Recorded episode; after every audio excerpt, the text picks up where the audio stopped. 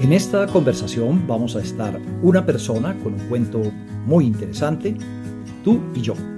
No va a durar más de lo que tarde tomarse un tinto, pero seguro vas a quedar con ganas de otro.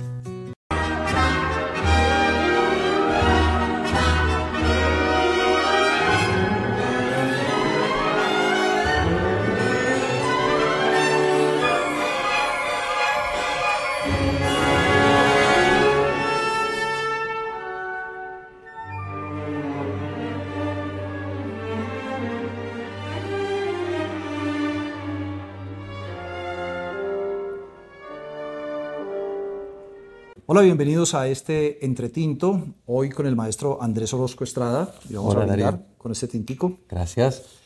Siempre que Andrés está en Colombia, viene de algo muy grande y va para algo muy grande. Este paso por nuestro país es como, como un paréntesis en todo eso. Hace Es poquito- como un entretinto. un entretinto, bueno, entretinto musical. Ahora lo, estaba- lo vimos hace poco en la Plaza del Odeón en Múnich. Estaba allí el pianista chino Lan Lan. Y de aquí, más adelante, también va a debutar en la escala de Milán. Pero yo me voy a tomar el atrevimiento, que él me lo permite, de hacer unas preguntas elementales que a veces los que no sabemos mucho de esto, y me perdonan acercarme pues al maestro sin saber mucho de esto, pero uno, uno se pregunta, porque es que usted me lo definió una vez de una manera muy, muy particular y espero que lo recuerde. ¿Qué hace un director de orquesta? ¿Qué es lo que tiene un director de orquesta? Sí. Pues a ver, primero pues, te saludo Darío y gracias por, por invitarme y poder compartir contigo y con todas las personas pues, que, que te siguen y que, que miran y que ojalá disfruten de, nuestra, de nuestro entretinto. Em, ¿Por qué no? Tú, mira, ¿Tú te acuerdas yo que te contesté? Porque yo no me acuerdo en este momento. Bueno. Seguramente, si tú me, si tú me Lo dices, a- a ver, lo y yo lo decir. complemento y te digo si Me todavía decía, pienso el- lo mismo o no. Me decía, el director tiene todo el guion, Sí, tiene todo el libro de la pieza musical. Sí, correcto. Digamos que, pues sí, de- es como una especie de director de cine o director de, de una película, o si lo queremos de- decir en un lenguaje más, qui- quizás más, más cercano a mucha gente, como un director, director técnico de un equipo de fútbol, ¿cierto? Tú tienes ahí todo un montón de gente y, y no solamente yo complementaría lo que te dije en algún momento, o le seguiría como un poquito más profundo, y es, está ese libreto, esa partitura, eh, que la escribe un gran maestro, pues la mayoría de lo que hacemos nosotros, interpretamos es de maestros ya pues que no existen, que ya todos fallecieron de hace muchos años, algunos son modernos, contemporáneos, que están vivos, pero lo interesante es ese guion, esas partituras, esas músicas que están ahí, esas notas, pues tenemos que darle vida, tenemos que darle como una, una interpretación, que es lo que llamamos. Es como tener un libro y volverlo una película, por, por decirlo así. Y todo eso, y aquí viene la parte yo creo que más interesante de lo que, de lo que hacemos nosotros como directores de orquesta, es en ese proceso de recrear esas notas, esa, esa música, tienes que interactuar y crear ese, ese universo musical con las personas. Bueno, ahí va entonces, recrear. ¿Hasta qué punto un, un director recrea? Digamos que... eh, la eh, sí, buena pregunta. O sea, las notas, eso ya está fijo, eso no, eso, eso no, se, eso no se toca, digamos, eso no se manipula o se reinventa, eso ya está inventado. Eh, y eso significan ya muchas cosas. Una gran parte, digamos, del- de, de lo que uno escucha cuando va a un concierto, cuando disfruta, digamos, de, una, de, un, de un- de un concierto, de una ópera, de una grabación, eh, todo eso ya está escrito, todo eso nos lo, nos lo deja el compositor. Pero donde nosotros eh, entramos a jugar un papel importante, no solo nosotros como directores, sino ca- cada cual que hace música, es en lo que llamamos la interpretación. Y en, y en mi imaginación, en mi fantasía, yo puedo interpretar esas palabras que tú escribiste de una manera mm, quizás muy diferente a las que de hecho tú mismo estarías quizás ideando o pensando cuando la escribiste. Y esa es la belleza después de, de interpretar. Y usted organiza la alineación también, así como así que le gusta el fútbol. Sí. Usted dice, se me acomodan allí, los quiero así acomodados de esta manera. Interesante, digamos que yo no, no- yo no puedo cambiar qué instrumentos van a tocar, porque eso está en la partitura. O sea, si el, el compositor nos pide una flauta o dos y tres clarinetes y, y una, una sección de cuerdas de los violines, etc., eso es, eso es así.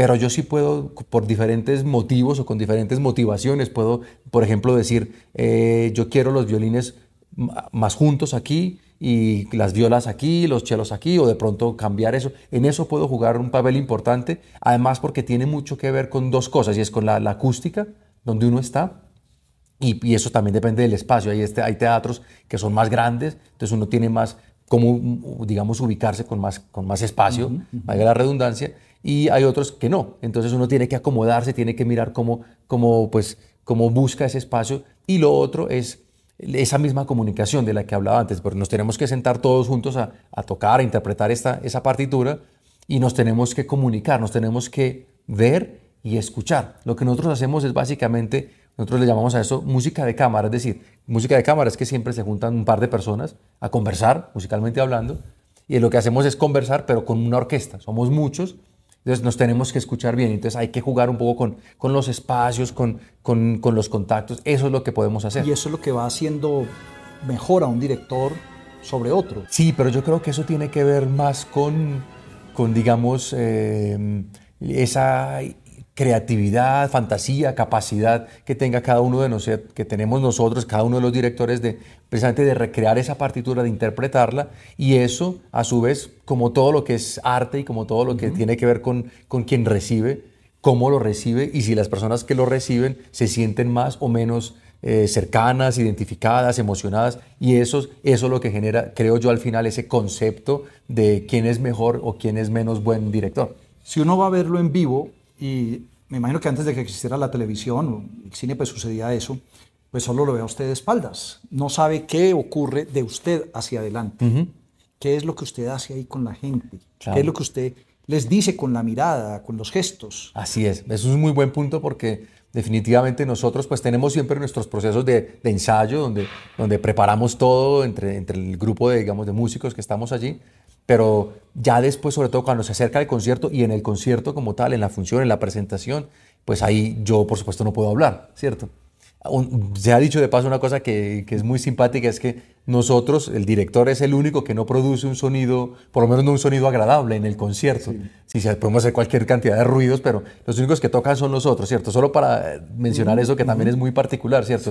Aunque somos los que recibimos de repente como el mayor aplauso en algún momento, eh, nosotros no somos los únicos que no estamos tocando. Ni... Y entonces eh, viene esa parte, como ya no podemos decir nada en los ensayos, que esto, que, que nos, me gusta esto un poquito más así, más así, más duro, más pasito, en fin, eso, para eso está el ensayo. Pero ya en el concierto, pues es la combinación de todo lo que preparamos previamente, pero aparece el momento. Eso que uno podría llamar la espontaneidad, la inspiración, en fin, como se quiera llamar. Y ahí ¿Qué, recursos nos quedan? Pues los brazos, ¿cierto? Los gestos, que hay un montón de movimientos que más o menos son estándares, que la gente entiende, los músicos saben que si es así, pues suena de una manera o de otra, pero nos queda ya el cuerpo, empezando por, por lo, más expresivo que tiene un ser humano, creo yo, y que son pues la cara, los ojos, eh, una sonrisa o una mala cara, o y entonces ya ese, eso depende también de cada persona, de cada director, qué tanto se quiere entregar a esa partitura y a esa interpretación. Entonces, a mí por, personalmente, pues me gusta, sin volverme aquí muy exagerado, pero me gusta de alguna manera entender que hay como una especie de historia en unas obras más, en otras menos, detrás de lo que está sonando. Entonces, es como recrear también con, con la mirada, con el gesto, con el cuerpo. Hay veces pues hay cosas que son más movidas, que tienen más energía, entonces quizás me muevo más, hay cosas más contenidas, entonces uno está más tranquilo.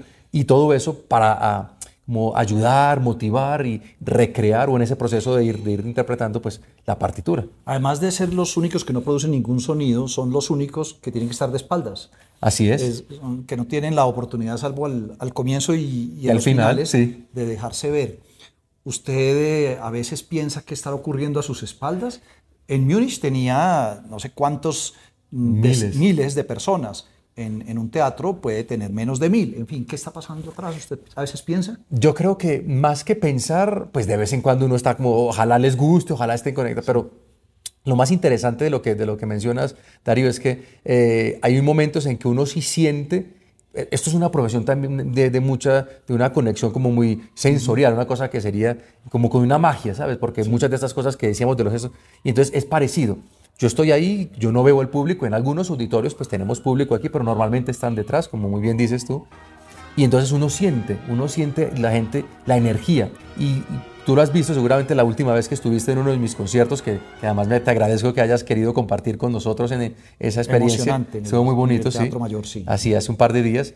Eh, no sé si te acuerdas lo que sucedía o inclusive lo que no sucedía, que es lo bonito, entre los movimientos. Es decir, cuando se acababa una sección de una sinfonía, por ejemplo, una obra de cuatro partes, cuando se acababa esa primera, ese primer movimiento, eh, hay un momento que hay que como se te acaba y como que reubicar, yo que sé, un momento de espacio para conectar con el que sigue. Y esos momentos, esos, entretantos, esos entretintos de los de la sinfonía, eh, son muy dicientes porque es donde tú notas qué tan conectado está la gente, qué tan conectada quedó el público con el final de uno y están, digamos, atentos o pendientes de, de cómo comienza. Y esa conexión, esa, ahí se nota mucho. Entonces ahí sí me doy cuenta Sí, hay, entonces hay veces puede pasar, es normal que de repente la gente, un grupo de gente no está del todo Eso, a, veces, a veces, siente mala energía. Entonces uno siente, no sé si, sí, mala energía en el sentido de que uno siente un ruidito o la gente que se empieza a poner nerviosa. Me ha tocado girarme sobre todo varias veces, varias veces, no, no demasiadas, pero un par de veces recuerdo, por ejemplo, con los teléfonos, que es una situación pues, que conocemos todos y en un concierto pues es evidente para todo el mundo que, que es como ir a misa, yo creo, digámoslo así, es un, acto, digamos, de, de pues de mucho respeto, de, escuchar, de escuchar lo que está pasando en el escenario. Entonces, claro, si suena un teléfono, pues eso no solo distrae, molesta al que está al lado, de los, sino a nosotros también. Entonces, muchas veces pasa eso y sí, hay veces, sobre todo cuando no lo apagan, que suena y pues, de repente la persona o no se da cuenta o no quiere porque le da vergüenza que se den cuenta quién era la persona del teléfono. Entonces sigue sonando, entonces como que, pues si ya le sonó, pues ya qué más hacemos, pero apáguelo, por supuesto. Ahí sí no puede usted, bueno, usted no puede hacerle caras a esa persona. No, pero hay veces sí, ¿sabe Que, sabes que hay veces sí me giro y, hago así un gesto como de, mm, como de verdad. Y depende, hay veces inclusive sucede, que es más simpático, digamos, inclusive si uno lo, lo quiere entender así, hasta, hasta con cierto humor, es que sucede justo, por ejemplo, yo uno se prepara antes de que empiece, digamos, la obra. Hay un momento que es muy bonito, que es muy mágico, como ese momento muy corto, pero antes de, subir los brazos, de elevar y ya dar como el, impulso para que empiece la música.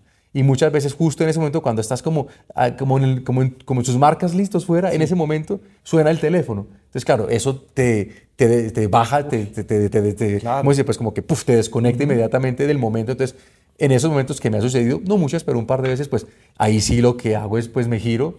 Pero yo no, yo no soy una persona, por lo menos por instinto, eh, digamos, eh, de, intenciones como muy fuertes y menos en eso, sino de, con, un, con, más humor, porque ya qué más hacemos, y ya sonó, ya, ya se dañó el momento, pero pues no le pongamos más, de, más, más drama. Entonces me giro, le hago algún gesto como, mm", como uy, y la gente se sonríe y ya. Usted dirige alemanes, austriacos, italianos, españoles, franceses, colombianos, eh, estadounidenses.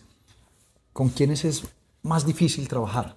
Y después le pregunto quién es más fácil. Claro, pero eso es, eh, yo no me atrevería a decirlo y no, por, no porque no, por temor, sino porque, porque es muy difícil. Porque afortunadamente, eh, por un lado tenemos esto que todos sabemos que es que, que la música es el, el lenguaje universal, sí, ¿cierto? Sí, y es universal, pues. Aunque es, una, es una frase que parecería como, como, de, como de cajón, como se dice, como, ah, bueno, pero siempre, pero, tiene, pero es real, porque uno muchas veces está en muchas partes eh, como músico o como director y se encuentra con, con, orquestas que o no conoce o que inclusive no habla su idioma del todo o bien. Por ejemplo, hace no mucho estuve dirigiendo en Hong Kong, que es una orquesta, bueno, tiene muchos músicos también que hablan inglés, pero yo me comunicaba en inglés con ellos, pero yo no tenía su lenguaje, digamos, nativo. Yo no sé hablar ni, ni chino, ni mandarín, ni cantonés, bueno, en fin.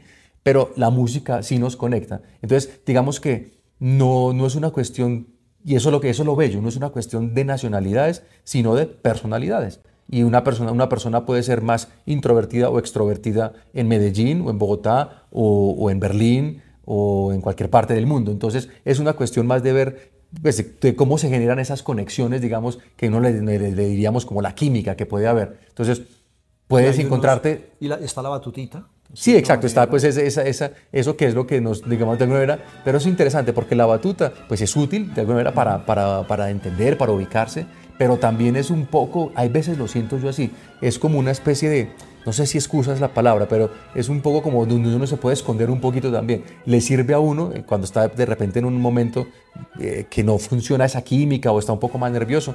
La batuta pues es está como entre la mitad de, de, un lado y el otro y le ayuda a uno como a mediar un poco esos momentos que, que hay veces uno pasa que no son del todo, del todo fluidos. Andrés, el esfuerzo físico es muy grande. ¿Usted se prepara físicamente?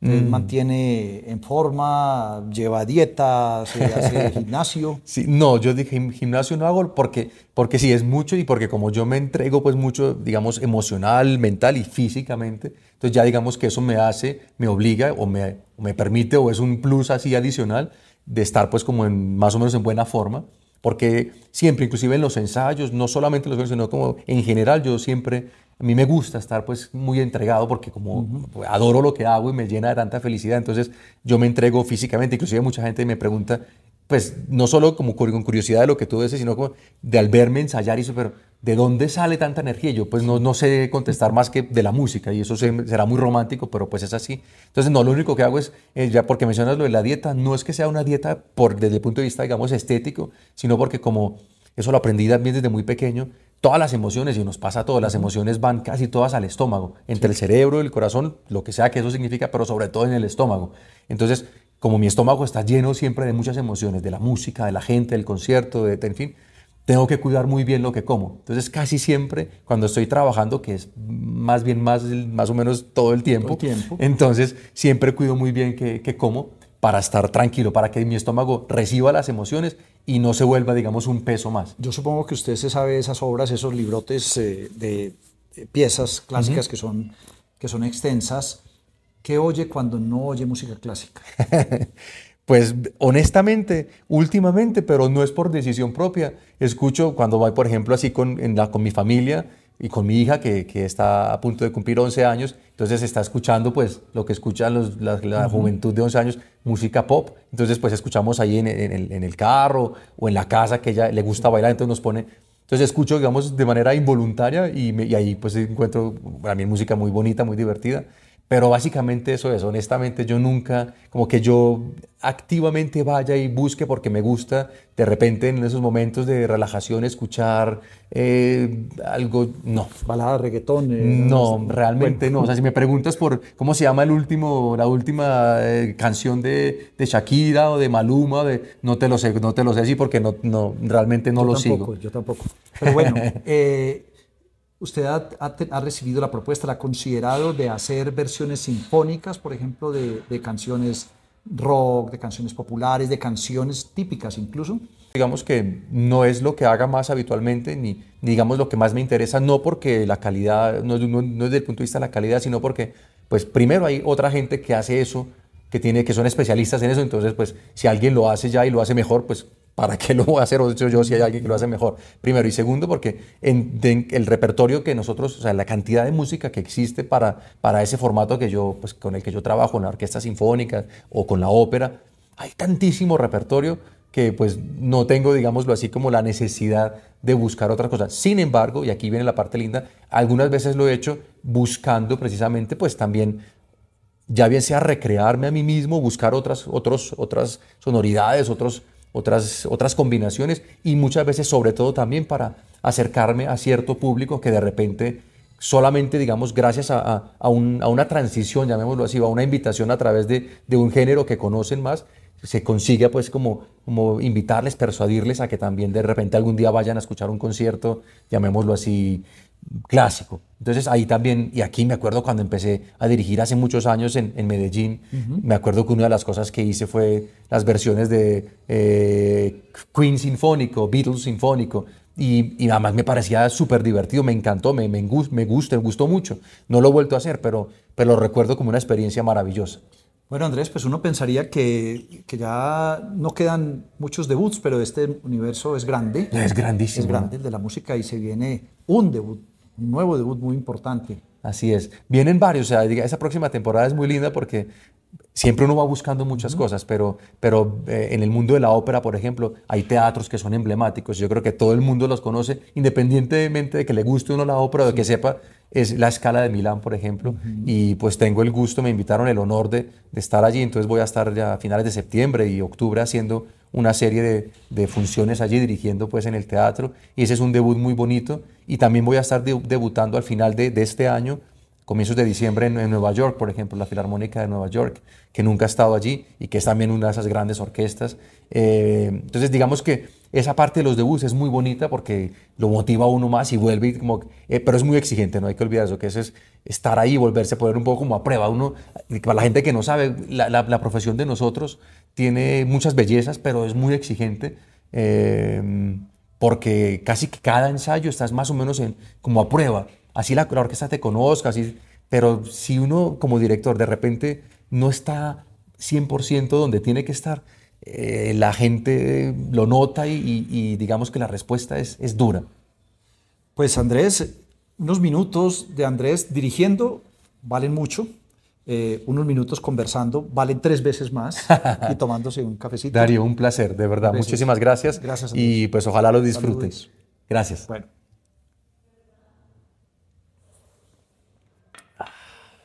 Qué bien.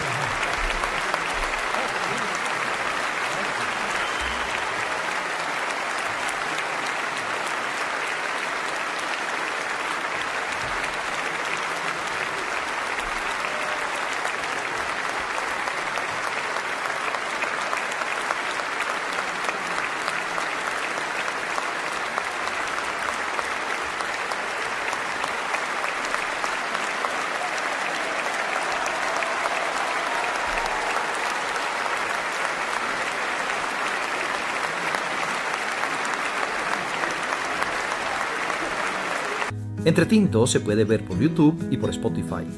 Y si solo quieres escuchar, lo puedes hacer por Apple Podcasts, Google Podcasts, Spreaker o tu plataforma preferida de podcast. Regálame un me gusta si te gustó y una suscripción si quieres más contenidos. Hay historias y personas que bien valen un tinto.